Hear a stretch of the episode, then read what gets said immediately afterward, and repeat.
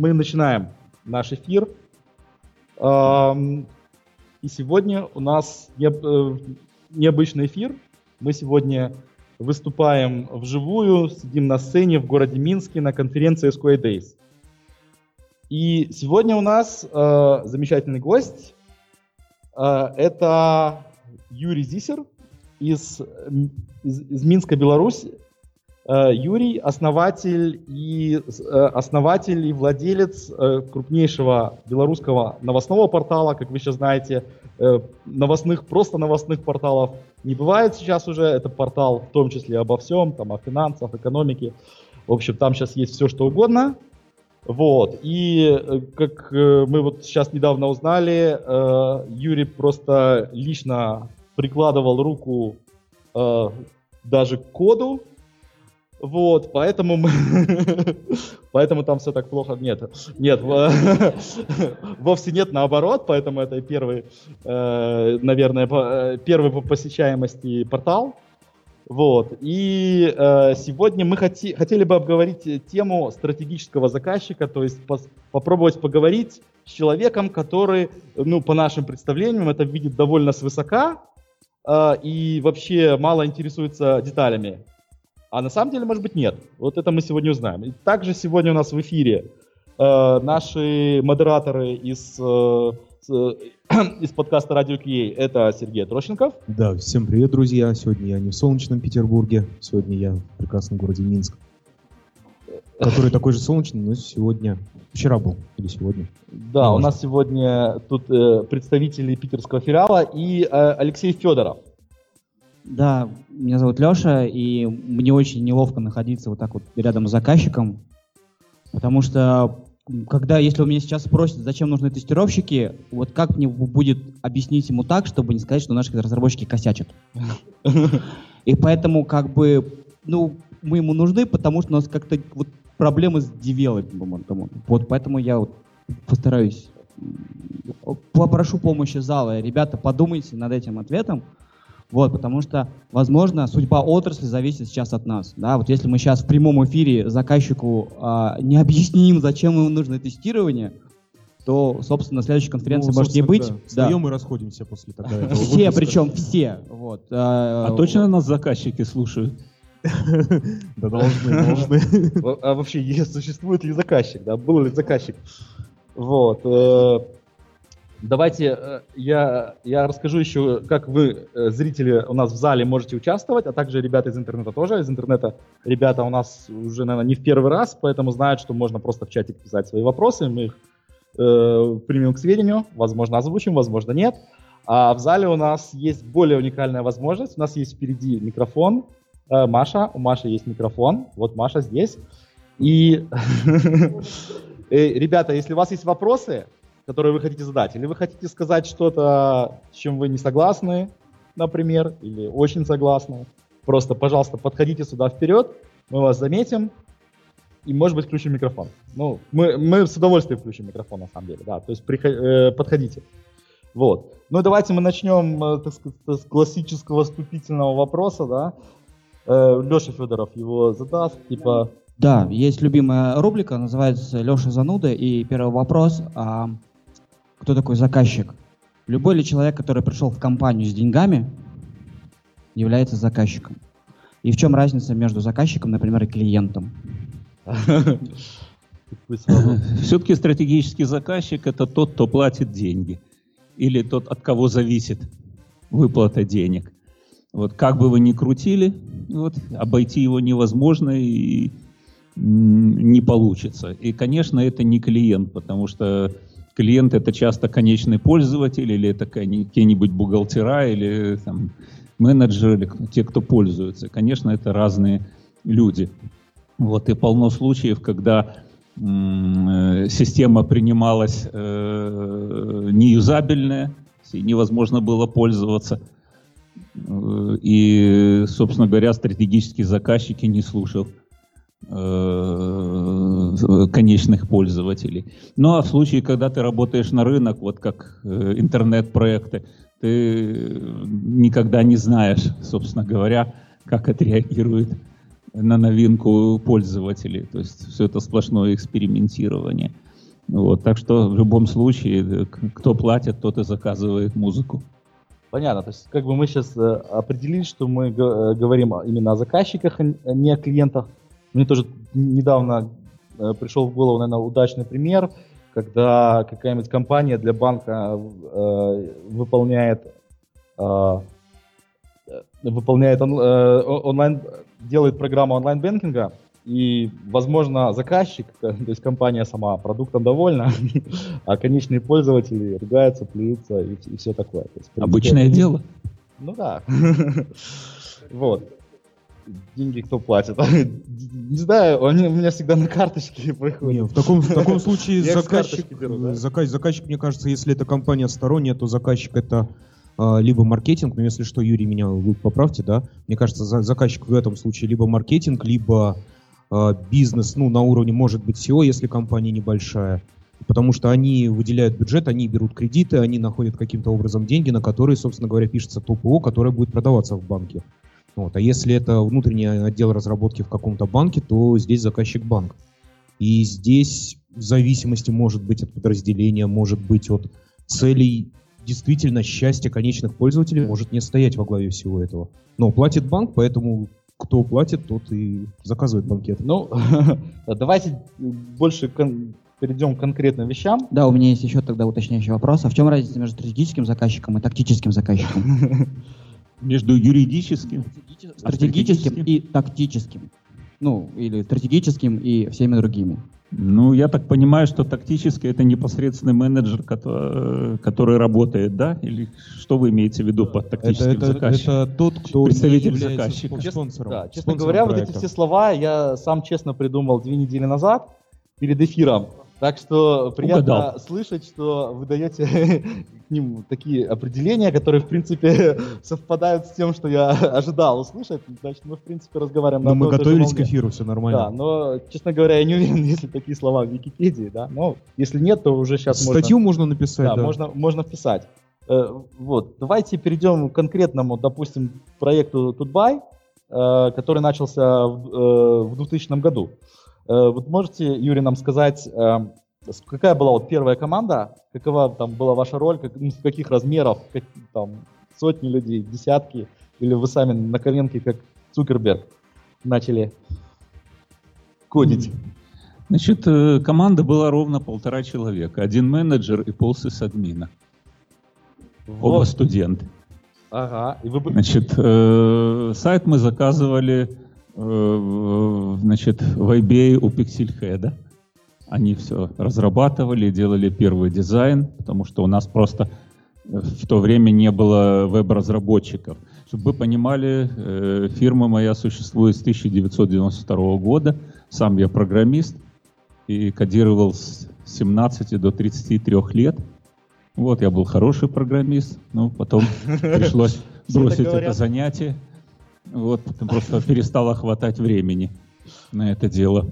А на каких языках? Значит, и фирма занималась банковскими технологиями с 92 по 2005 год. Конкурировали с софт-клубом, с системными технологиями э, в области retail banking. Вот, так что опыт э, в этом смысле большой. Вот, и когда делали Тутбай, я выступал в роли заказчика, конечно. И первые годы сам все тестировал, сам принимал участие в разработке ТЗ.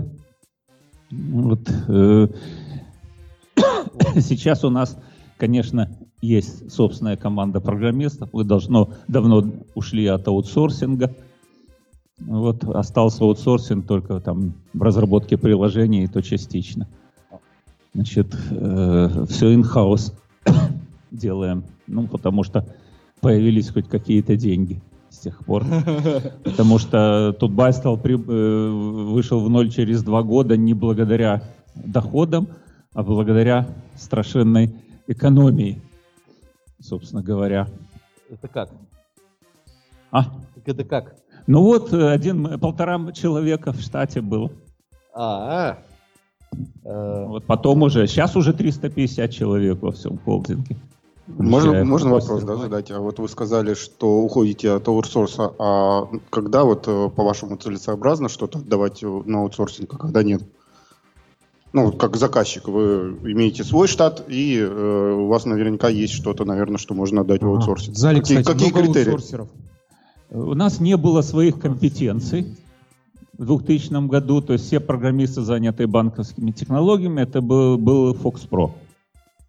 Вот, то есть э, на тот момент они, э, ну, они, конечно, ходили в интернет, там, в браузер, там и почтой пользовались мы с 93 -го года, между прочим. Мы вообще первые клиенты был телекома по электронной почте. Значит, э, но опыта разработки не было, поэтому мы вынуждены были нанять. Ну и, конечно, из экономии, потому что... Ну и для качества, потому что э, наймим мы кого-то, каких-то разработчиков, мы бы не успели за полгода разработать портал, потеряли бы время. Вот, то есть это стратегический момент. Ну а потом все-таки э, взяли себе, потому что стратегические преимущества не аутсорсятся. Нельзя аутсорсить. Ну да, если, если можешь не аутсорсить, то не аутсорс.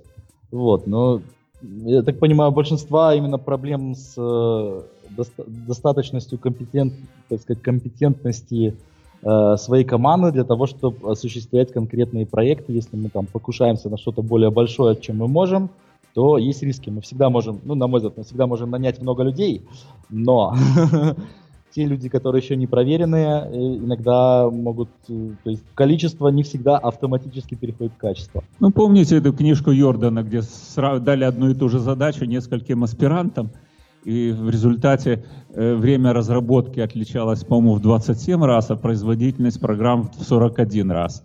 Из этого Йордан делает вывод, что если программист хорош, то он очень и очень хорош. Но если он плох, то он просто ужасен. Да.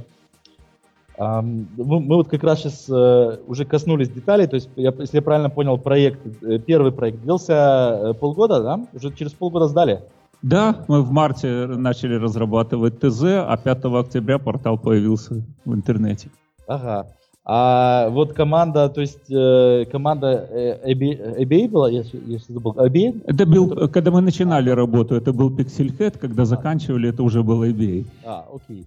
И э, нас, на, у вас были с ними отношения, или это было просто как э, э сдали ТЗ и через полгода пришли э, смотреть, о, что тут наваяли?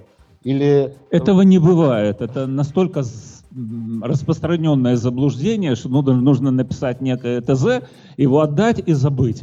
А потом тебе якобы принесут то, что ты хочешь. Это чушь. Мы вами... Для того, чтобы добиться нужного результата, нужно все время пасти. Потому что, ну что такое программа или сайт? Ну, это модель мира. Это, это не я придумал, это академик Глушков сказал как-то на лекции. Вот, что программа — это модель мира. А поскольку мы все разные, то и модели мира для нас разные. И задача э, разработчика с заказчиком сблизить эти модели мира. Это возможно только при постоянном непрерывном контакте. Вот. Иначе обязательно будет то, что формально соответствует ТЗ, но не годится. Да, вы, так, а здесь не получается так, что вот э, картина мира, ну для меня, да, как предположим, я компания-разработчик, э, ко мне пришли вы как заказчик, и вот э, для того, чтобы прояснить вашу картину мира, ну, по большому счету, если сразу не получается у вас, как у заказчика, это изложить в ТЗ, наверное, вы сами еще просто до конца не сформулировали, что вам надо. Но это нормальная ситуация. Э, то есть заказчик, который не знает, чего хочет, это нормальная ситуация. Вот. И иногда у молодежи проходит много, занимает много лет, чтобы это понять. Вот. Я вам скажу, когда ну, допустим, во многих компаниях, когда набирают службу техподдержки, то э, есть стандартный вопрос. А, ведь скажите, ведь правда, что пользователь сам не знает, чего хочет? Вот. И если кандидат на эту должность отвечает, да, конечно, пользователи тупые, они сами не знают, что хотят, то на работу такой человек не попадает. Вот, Почему? Потому что, да, правильный ответ, так сказать, ну, клиентоориентированный, что пользователь не обязан знать, чего он хочет. Э, мы его должны научить. Так, вот. слушателям подкаста вы услышали сейчас чит для приема на работу в Тутбай. Я думаю, сейчас придется вам смени- сменять вопросы на собеседование. А это не получится, потому что много подобных вопросов. Там их штук да, 20. Так что те кто, те, кто приходит, вам все равно придется готовиться. Недостаточно только послушать наше радио. Вот, я вот все хотел э, вклиниться, что я очень яростно э, плюсую, вот, вот буквально и прошлую мысль, и эту. Э, вот, мы только слово «пасти» обычно заменяем на слово «общаться», потому что Потому что на самом, ну, то есть я люблю советовать, что а, у исполнителя должно тоже выработаться понимание и желание выспрашивать э, э, заказчика, пытаться влезть в его шкуру э, и пытаться понять, что же он на самом деле хочет, даже когда заказчик не в состоянии это объяснить словами. То есть это не только тот процесс, вот напиши мне, а потом, если я не понял, напиши еще раз. А... Хорошо. И... Вот ты приходишь к заказчику с вопросами, а он тебе, ну вы же профессионалы, Да, ну это как известный анекдот. А, да, типа, вот вопрос вот такой. Да, мы вам доверяем. А, мы когда-то обсуждали, а, не то что обсуждали, а мы играли в, в игру там симуляция процесса, а, там гибкий, не гибкий и так далее. И а, выяснили о том, что отстраивается очень часто от самого заказчика. Некоторые заказчики готовы постоянно быть включенными в процесс, да, и вот они понимают, ребята, это вот мы сейчас с вами согласуем модели, прототипы и так далее. А есть заказчики, которые не готовы, то есть а, постоянно быть вовлечены. Но у них другие проекты, другие задачи. Иногда этот а, проект, который разрабатывается, это там 5% всего его бюджета. Вот. А, ну, бывает такое, да. Там, а, поэтому там обращаться, не обращаться и далее.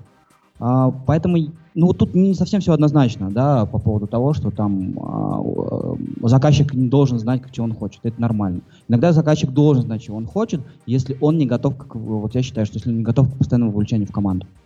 А вот если он сам не знает, чего хочет, а вы профессионалы, через, и появляются через полгода всем недовольны, мне кажется, что это обычная ситуация, но не нормальная. А деньги, деньги кто платит? Деньги платит заказчик, значит, надо как-то в этой ситуации крутиться. Ну, что значит деньги платят? Деньги... Можно не взяться за эту работу. Часто деньги, деньги платит Можно. компания, и вот, к сожалению... А э... компании кто платит? Да, вот не... Не, а где, где э, компания берет деньги? Она либо берет кредиты, либо с других проектов, либо с этого проекта. Вот. По-хорошему, не надо браться за такую работу, но кто же откажется? Да. Да. Ну, в, в скраме на мой, э, существует такое мнение, там тоже вот есть такая роль для микрокоманды, называется продукт owner. И считается, что если у продукт, оунера нет времени работать в команде, то нам, нам нужен просто другой продукт owner. Это, то есть, конечно, не значит другой заказчик, а он, э, тот человек, который за это тогда обязан назначить другого человека, у которого найдется время. Леша, можно я вопрос вот к тому, Нужно. что Леша Федоров Нужно. говорил, то есть как бы продолжение, да? А, зачастую получается так, что ну, заказчик это не один человек, это ну, организация, да, и мы, ну, я вот как э, представитель компании Outsource, я общаюсь, езжу с заказчиком, но я общаюсь на техническом уровне. И там директора наши тоже в основном общаются на техническом уровне. Деньги платятся выше где-то, да? Вот. И, не всегда, и иногда есть вот это вот недопонимание. То есть бизнес хочет одного, мы спускаемся на технический уровень, мы готовы предложить того, что, то, что хочет бизнес, мы понимаем, но мы не можем прорваться через тех технических людей на стороне заказчиков, а, потому что у них есть свое какое-то понимание, и мы не можем э, заказчику предложить то, чего ему реально надо. Что делать вот в такой ситуации? Ну, мы неоднократно, допустим, попадали в такую ситуацию, и это всегда плохо кончалось. А, ну, например, в последний момент перед подписанием акта программист, который к тебе хорошо относился, поил чаем там на внедрении и так далее, где-нибудь там в Оренбурге, вдруг идет к начальству и заявляет, что система никуда не годная. Подписывать нельзя. Такое было. А как-нибудь можно себя обезопасить, либо ограничить вот от этого, чтобы ну, минимизировать такие риски? Может быть, вы к каким-то вот практикам, Юрий, пришли? Тогда и, то есть в этой ситуации проигрывает и заказчик, и э, компания, которая предоставляет какие-то услуги, правильно ведь? И заказчик Конечно. потратил деньги, и, э, там контракт у компании сорвался, ну то есть как-то хочется же, наверное, наладить, и чтобы... Это вообще мировая было. практика, я не помню сейчас на память, но процент э, незавершенных проектов, не сданных, ну какой-то огромный, там десятки процентов по миру. И эта цифра не падает с годами и десятилетиями. То есть это всегда результат человеческих конфликтов. А, можно вопрос? А бывает ли такое, что заказчик сам саботирует как бы, процесс сдачи? Специ- специально запарывает и говорит, это плохо, это мне не нужно, чтобы просто забрать не готовый продукт или там, не платить, или платить меньше? И такое бывало. Вот, всяко бывало. Один заказчик даже судился с нами, чтобы э, вернуть деньги, э, потому что решил, ну, скопировал, сделал собственную разработку.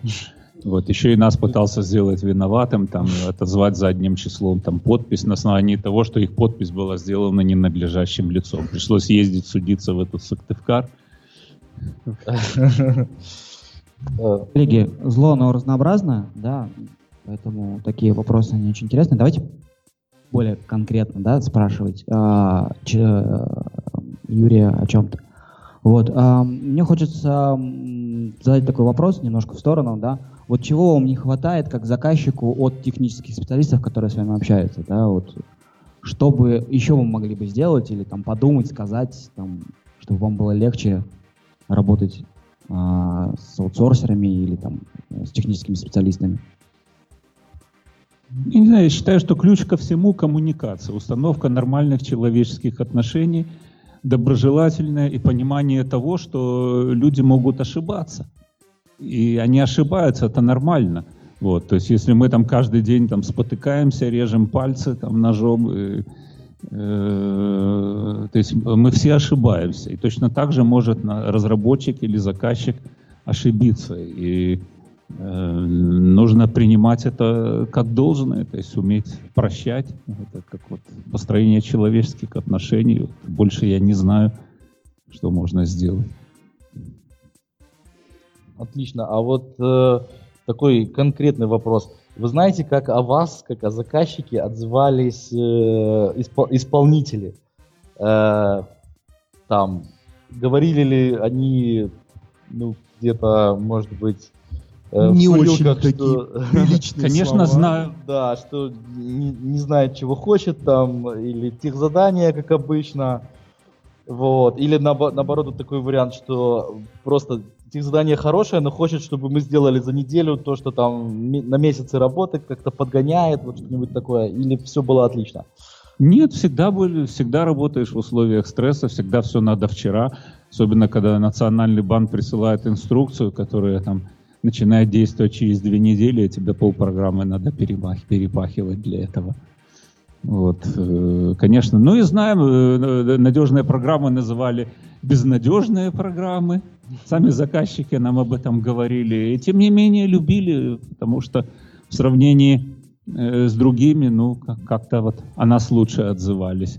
Чем именно в вопросе качества ПО. Вот я тут вообще хочу задвинуть э, такую крамольную идею. Вот. Э, вы не думайте, на Тутбае есть тестировщики. Вот. Но э, в глубине души я все еще считаю, что тестировщики не нужны. Вот. Почему? Э, в то время, когда мы занимались банковскими технологиями, вы себе представляете, что это такое? Это же деньги.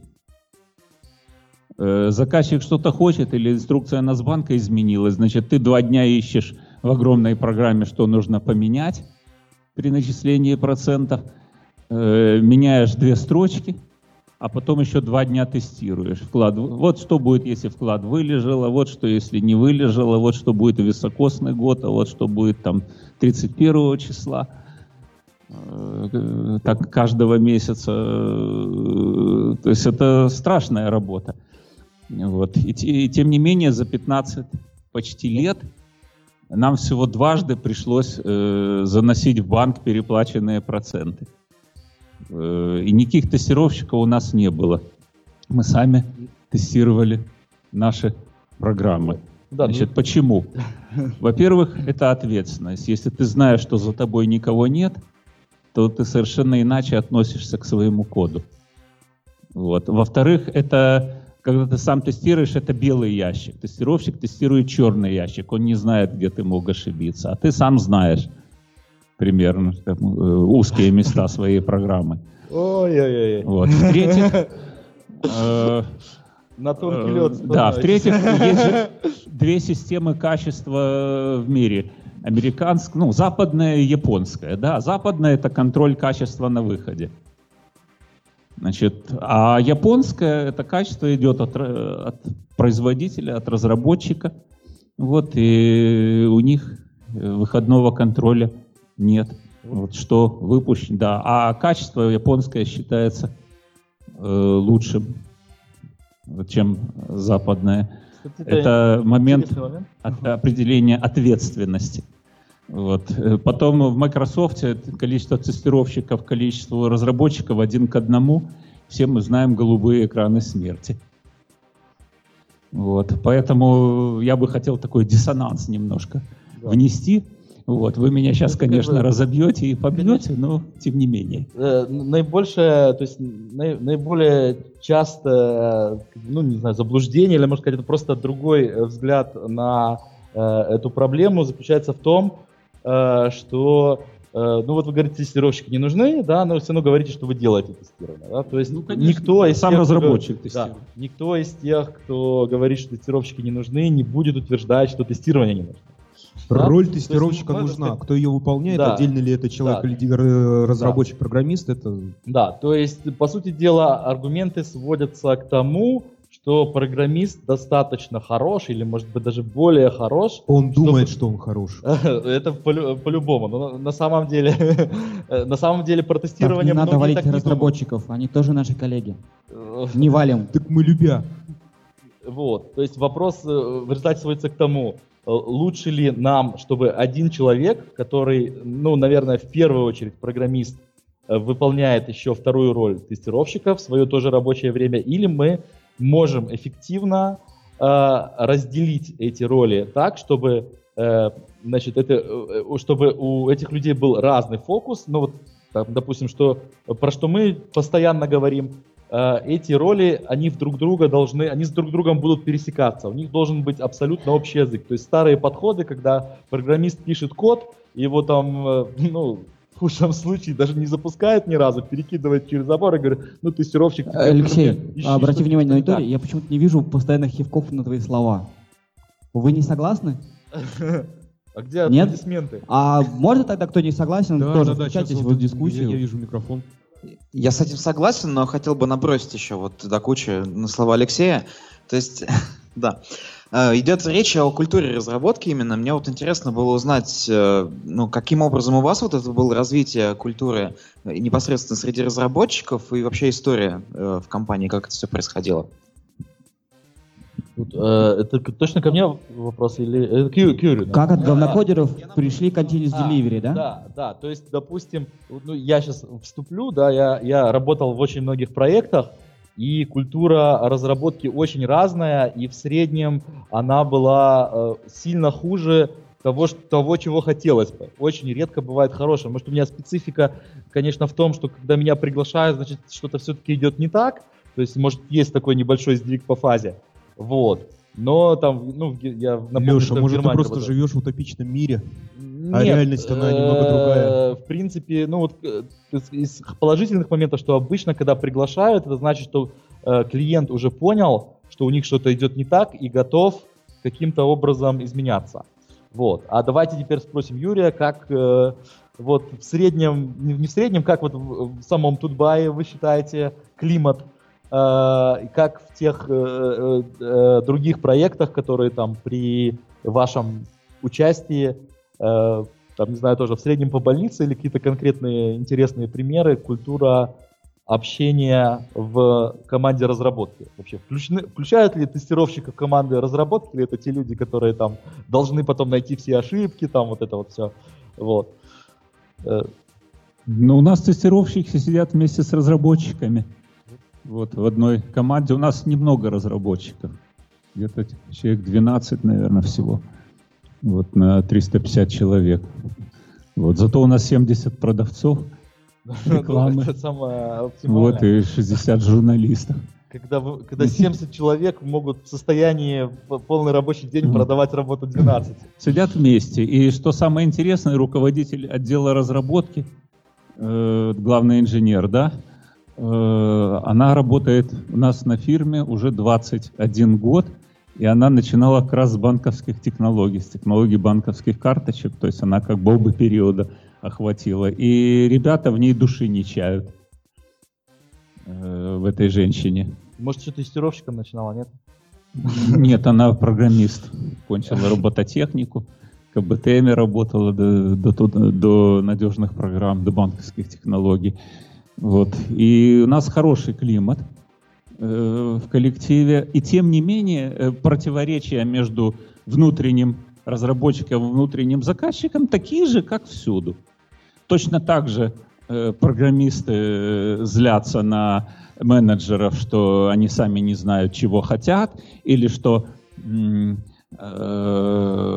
каждый раз меняется задание, что к тому времени, пока программист выполнил задание, менеджеру, уже, менеджеру уже оно не нужно. То есть они не пользуются этим функционалом, потому что прошло там 3-4 месяца, пока внутренняя очередь на разработку, а то и полгода, а то и год. Вот, и к тому времени, пока это сделано, оно уже не нужно. Ну, а программисты, естественно, злы на менеджеров. А, ну вот программисты, да, злы на менеджеров, потому что не знают, чего э, хотят. А менеджеры, в свою очередь, злы на программистов, что большая очередь на разработку, что все очень медленно, а нужно вчера. Вот, ну, тут, ну, полная классика. Вот. Э, ну, единственное, что у нас, ну, нет конфликтов там. То есть все доброжелательно. Юрий, знаете, у меня сложилось сам. Э, такое ощущение, что вот, из, вот во всем корень этого конфликта это продавцы потому что они продают то, что нужно уже сделать вчера, и они загруж, загружают, загружают менеджеров, менеджер, соответственно, транслирует это все на команду, команда, она сидит в текущем, э, в текущем статусе, с текущими задачами, продавцы еще продают. Вот, наверное, это все дело в продавцах, да? Да, так и есть. Значит, торгов, продавцы воздуха. Так, давайте не будем Наконец продавцов мы... а, выводить у нас, у нас здесь голос разума да, такой присутствует, они коллеги, да? а, наши то же самое, да, они хлеб и так далее. У них там тоже все непросто, потому что вы представляете, что для продавца воронка продаж это 5%. Представляете? Ему, чтобы продать а, клиенту а, что-то, да, это с 20 и так далее. И продажа длится от полугода до полутора лет он наконец-то додолбал какого-то там заказчика, тот согласился что-то купить, а ему разработчики говорят, это прекрасно, но мы это сможем делать только через полгода. А зарплата продавца чаще всего зависит от заключенного подписанного контракта. И он понимает, что он свою зарплату, он полтора года проработал, и деньги он в лучшем случае получит через полгода. Вот. А ему, ему деньги на карточку, как нам, а техническим специалистам, не капают.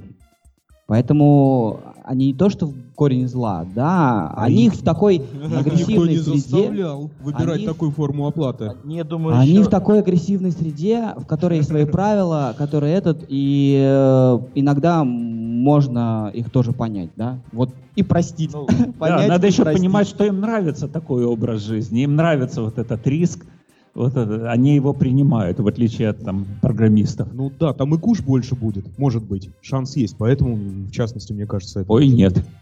Нет? Сейчас ну... у программистов такие зарплаты, что продавцы за ними не угоняются. Но, с другой стороны, если продавать программистов с этими зарплатами и иметь от этого... Ну, я не знаю, ладно, я, я не продавец, я так фантазирую. Серега, ты использовал правильно слово «куш». Это вот как в лотерею играть, да? Ну, Тоже да. Одно так... дело получать, там, не знаю, свои там 10 рублей каждый э, месяц, и совсем другое дело, значит, раз в год получить 120. Ох, ты привалила бабла-то. Совсем другой драйв. Да, либо получить 360, да? Опа. Да, ну, и потом 3, 4 года вообще ничего не получать. Тоже да. может быть. Ну... Ребята, break-break, э, но я уже знаю, кого я приглашу модераторами на, выпу- на, на, на выпуск про sales ов. Да? Кстати, у нас не было еще выпуска про да. sales ов. Вот, про продажи. Вот. Э, давайте такой еще каверзный вопрос. Были ли случаи прерывания или отмены начатых проектов? и какие причины. Ну, я вот, по крайней мере, точно знаю, что некоторые проекты на TUT.BY закрыли, ну, по, под, под проектики. Сколько угодно, и в банковских технологиях, и на Тутбае.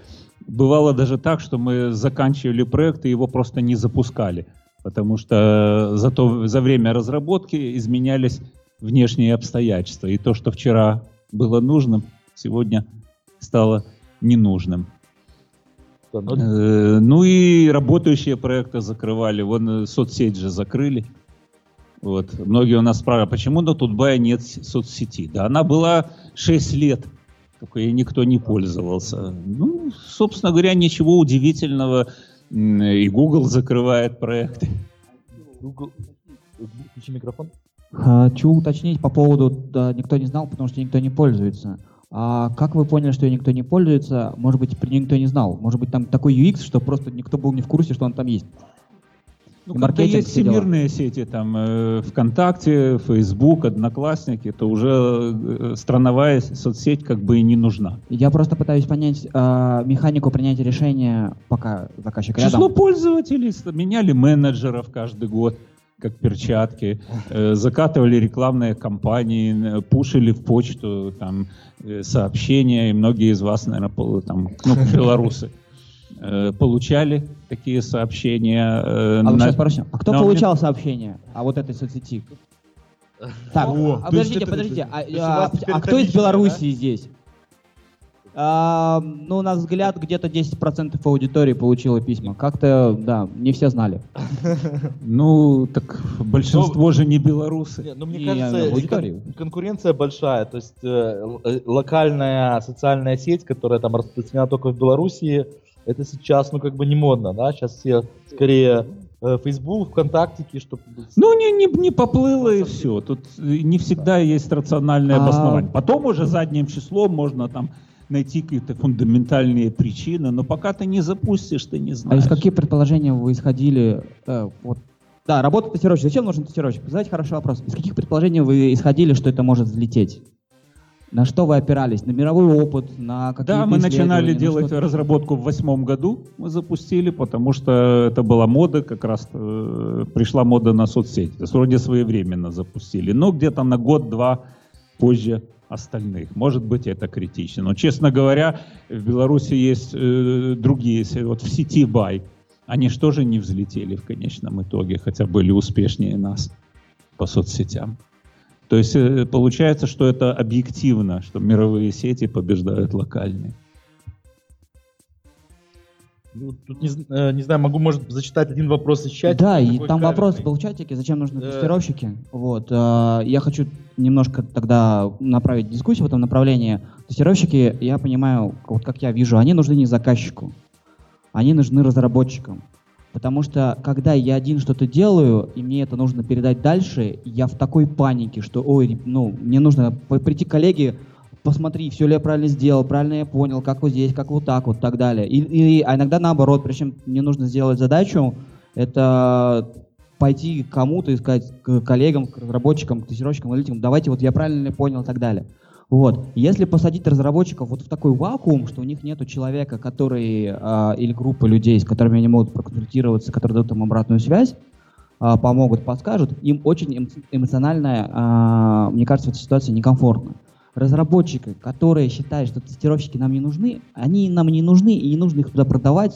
Тестировщик очень дорогой ресурс, его есть воспользовать куда-то, вот, в том числе вот э, с тем же самым заказчиком отправить на переговоры, чтобы вот поговорить. Я теперь понял, да, из чего выходили предпосылки, и могу команде объяснить, да, проект не взлетел, так бывает, а не потому что галлюцинация случилась у нашего заказчика, он посчитал, я хочу сделать Facebook, почему-то в рамках Беларуси. И, ну, вообще эта идея почему, не влетает. А почему тестировщик должен идти к заказчику и уточнять эти вопросы? Не есть должен, бизнес-аналитик, есть менеджер не проектов. должен, я говорю, что он может сходить, и лучше мы его потратим туда, так чем, а может мы не да. будем просто держать еще одного человека, на которого мы тратим бюджет?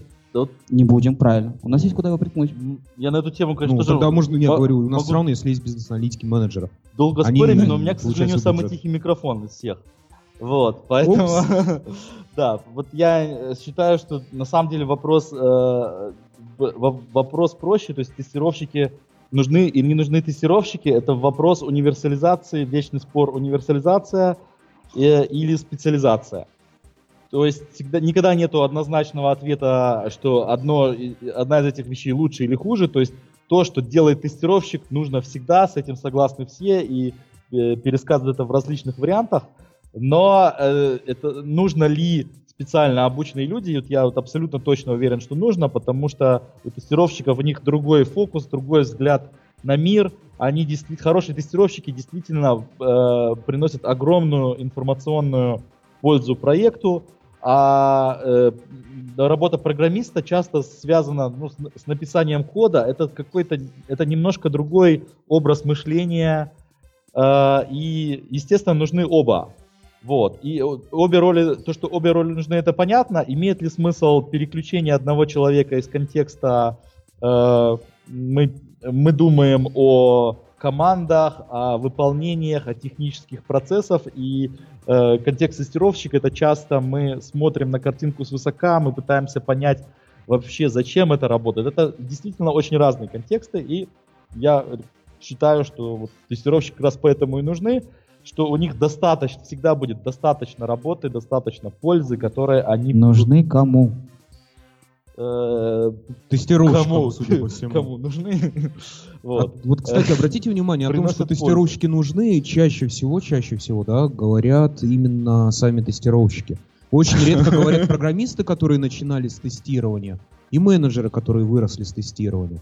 Почему так происходит, бог его знает. Вот. Мне здесь еще понравился тоже вопрос. Э, вот, Юрий, интересна ваша точка зрения. Заинтересовало бы заказчика тестирования, если бы оно предлагалось в виде не проверки ошибок, а в виде аудита приложения с целью улучшить его интерфейс, удобство использования и так далее. Я, я сейчас брошу, правда, на этот вопрос, что ребята, которые пишут, что тестирование это проверка ошибок, это, это бред. Это абсолютно неправильно. Тестирование, э, проверка ошибок. Смотря какое определение мы используем, это, если классическое, одна Алексей. Небольшая... Леша, Алексей. понять и простить. Да. Алексей, ну, тут я, на самом я, деле я, тестирование может быть а, ошибок. Я так понимаю, я это... давайте генерализирую вопрос. В, в каком, в какой формуле, вот сейчас, лайфхак, да, в какой формулировке, да, да. А, вы понимаете, зачем вам нужны тестировщики, вот, вот. когда вы заказываете? Какая роль ты Да, да какая роль, делаешь, да. То есть вы, вы это вы понимаете, или наоборот, вы формулируете, они мне нужны вот для этого. Что... Я готов взять двух, если что. Да. что Смотря делать... что понимать под тестированием. Если это поиск вот. ошибок, то это, значит, э, как бы помощник программиста. Если же речь идет об апробации, то я всегда за как можно более ранний запуск приложения, то есть буквально там сделать болванку, вот, и тут же показать э, пользователям заказчика, чтобы они его оценили, вот в том ли направлении, так сказать, э, движется разработка. Э, это тоже можно считать в какой-то степени тестированием. Вот. Э, я вот, я не знаю, правильно ли я понял вопрос Алексея. А, ну, просто вопрос про э, то, что люди понимают по тестированием, на это, наверное, нет вообще такого правильного ответа. Каждый понимает что свое. И как раз за счет этого у нас и появляются эти конференции, дискуссии и споры. А, Леш, как да. Э, представитель программного комитета, я тебе могу сказать, что доклад с темой, что такое тестирование, ПК не пропустит. Ну, с вероятностью ну, я, я сделал такой доклад в Киеве на Коафест. Я... Это был не Squid Days. И да, это другая конференция. Это, и, и, и доклад э, получил Хорошие, а, хорошие отзывы. Ну, оценок, к сожалению, не хочу, было. Хочу, как, вот. как ну, любой тестировщик, хочу получить ответ на свой вопрос. А, что... Зачем вам все-таки тестировщики? Вы говорите, что они у вас есть. Зачем? За что вы им платите? Какую ценность они вам приносят? Понимаете, у нас нету, у нас не один заказчик. Вот, э, то есть не один клиент. Одно дело, если там идет внедрение на каком-то предприятии, там бухгалтерской программы, да, там попробовали. А другое дело, мы выкатываем на миллионы пользователей. У нас 2 миллиона пользователей в сутки. Это совершенно другой уровень ответственности, поэтому нам обязательно нужно пройти внутреннее вылизывание. Оно порой занимает э, месяцы. Вот для этого нужны тестировщики. Хотя надо сказать, что после тестировщиков вот у нас э, пер, первый, вот, э, сказать, э, менеджер Тутбая, директор Кирилл Волошин, он совершенно гениально находил ошибки уже оттестированных приложениях. Он просто э, целые списки посылал, что не работает. Уже после тестирования, но перед запуском. И, честно говоря, я и сам нахожу после запуска порой ошибки. Я смотрю все новые приложения. Но вот когда экстра, помните, писал, что тестирование гаранти, э, гарантирует, обнаружи, э, может доказать наличие ошибок, но никогда не может доказать их отсутствие. Абсолютно верно. То есть сама задача э, найти все ошибки, она невыполнима по определению. Какую задачу никто не ставит, когда говорят о тестировании, как о поиске ошибок, не говорят, что найти все ошибки.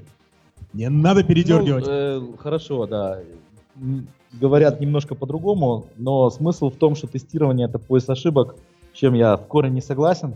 Вот. Но я просто хочу... Я бы рекомендовал быть, обратиться к фундаментальным вещам, таким как познание э, мира. Фундаментальные вещи э, писались частично тогда, когда мы программировали на перфокартах, конечно, а некоторые эти, них эти фундаментальные вещи, пор... они относятся к теории познания мира, они никакого отношения к IT не э, имеют. раньше и эти вещи, они я до точно сих пор помню, что раньше коллеги, у вас уже не слышно. вокруг Земли, абсолютно, э, это было аб- абсолютно очевидно и фундаментально.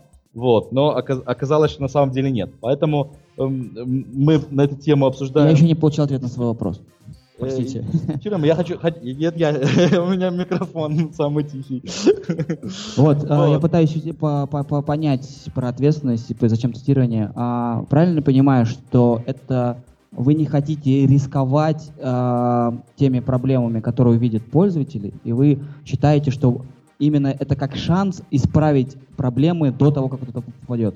То есть Именно тест, тестировщики как шанс, что они что-то, скорее всего, они что-то найдут, да? да. Хорошие тестировщики найдут побольше, плохие поменьше, но, по крайней мере, самые критичные вещи кто-то посмотрит до того, как увидит 2 миллиона человек. Именно так.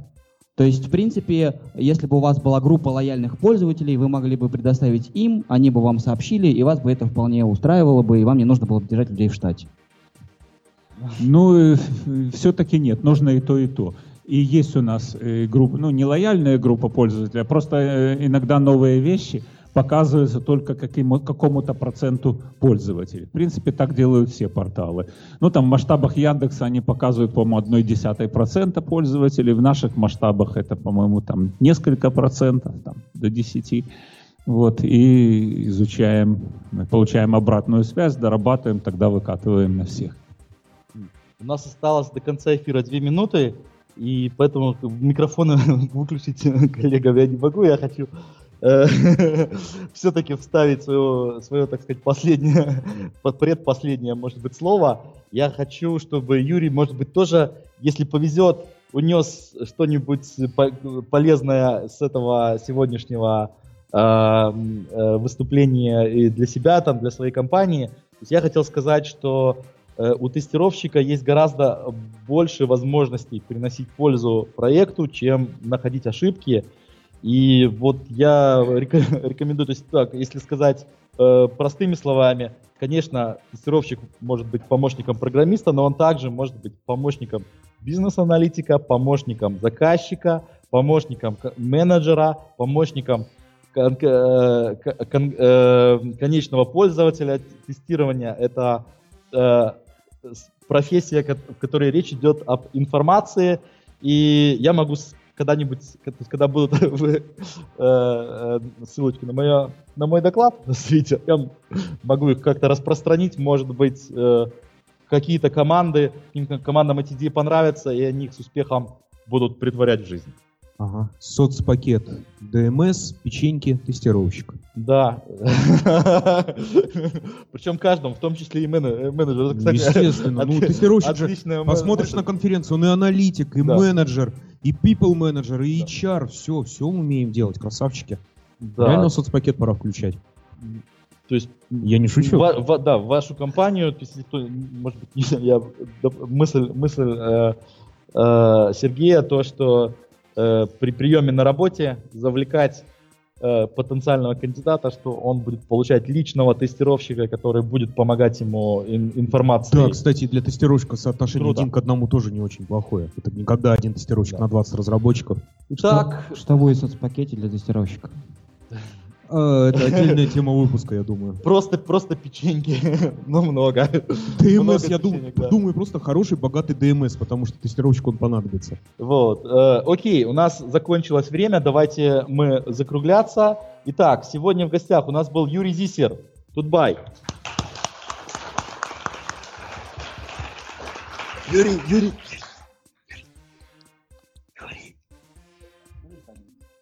До свидания. Э, желаю вам хороших заказчиков, господа тестировщики, хороших программистов, э, хорошего взаимодействия со всеми и доброго здоровья. Счастливо. Денег нет. Да. Э, Алексей Федоров. Да, да. Можно Лю... кратко, можно Да, кратко. кратко. Любите друг друга, задавайте вопросы. Сергей Отрощенков. Да, и... всем спасибо. И... На самом деле тестирование это не только поиск ошибок. Я Алексей Виноградов. Еще я хочу, пользуясь случаем, э, упомянуть ребят, которые с нами делают э, подкаст, но сегодня не присутствуют в зале. Это Андрей Мясников, Минск. Это э, э, человек, который не любит, чтобы мы называли его имя, назовем его молчаливый Боб человек, который еще ни разу не было в эфире, но он делает очень много для нашего подкаста. И если вы видите где-нибудь в интернете смешные картиночки, э, связанные с тестированием или не связанные, это все его работа. Он делает нам все дизайны картинок. В общем, спасибо, молчаливый Боб. А также э, звук, звукооператор э, Максим Проценко. Днеп... Сейчас это Днепро, Днепр, да? Днепр, Днепр, Днепропетровск, Днепр. Большое спасибо. Все, эфир закончен. Большое спасибо. До следующих Леша, встреч. Леша, еще Максим Михайлов, это человек, о, который о, пишет тексты, о, делает анонсы. Мы забыли Макса Михайлова, э, человек, который пишет э, самые смешные тесты, анонсы наших выпусков. Это читайте наши анонсы, это э, произведение искусства само по себе. Спасибо, до свидания.